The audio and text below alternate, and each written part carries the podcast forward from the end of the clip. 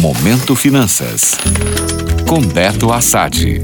Olá, ouvintes. Beto Assad aqui com vocês e hoje vamos falar de PIS/PASEP. O prazo para o saque do abono salarial, referente ao calendário de 2023 e ano base 2021, encerra no dia 28 de dezembro. Após essa data, os valores não retirados retornarão ao Fundo de Amparo ao Trabalhador, conforme as regras do programa. Herdeiros têm a possibilidade de sacar o benefício, desde que possuam a documentação necessária. De acordo com a Caixa, 22 milhões de parcelas do abono salarial foram pagas, totalizando quase 22 bilhões de reais. No entanto, ainda há cerca de 88,8 mil parcelas não recebidas, equivalendo a aproximadamente 75 milhões e meio de reais. Para efetuar o saque do PIS/PASEP do trabalhador falecido, os herdeiros podem utilizar o aplicativo FGTS, evitando a necessidade de comparecer às agências bancárias.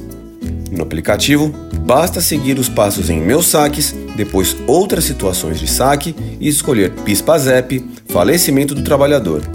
Após juntar a documentação exigida, a solicitação deve ser confirmada.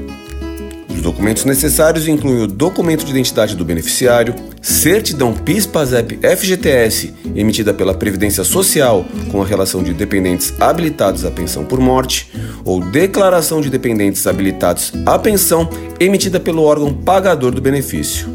Em caso de dúvidas, os trabalhadores podem acessar o aplicativo FGTS ou ligar para o telefone 4004-0104 para capitais e regiões metropolitanas ou 0800 104 0104 para as outras regiões.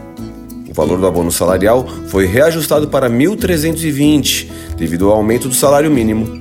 Esse valor varia de 110 reais a R$ 1.320, dependendo da quantidade de meses trabalhados durante o ano base 2021. Quem já recebeu o PIS não receberá o valor retroativo. Para verificar se você tem direito ao abono salarial, consulte a carteira de trabalho digital ou o portal gov.br. Lembre-se dos critérios de habilitação, como estar cadastrado no programa PIS-PASEP há pelo menos 5 anos e ter trabalhado para empregadores que contribuem para o PIS ou PASEP. Fique atento ao prazo e não deixe de garantir esse benefício. Boa sorte!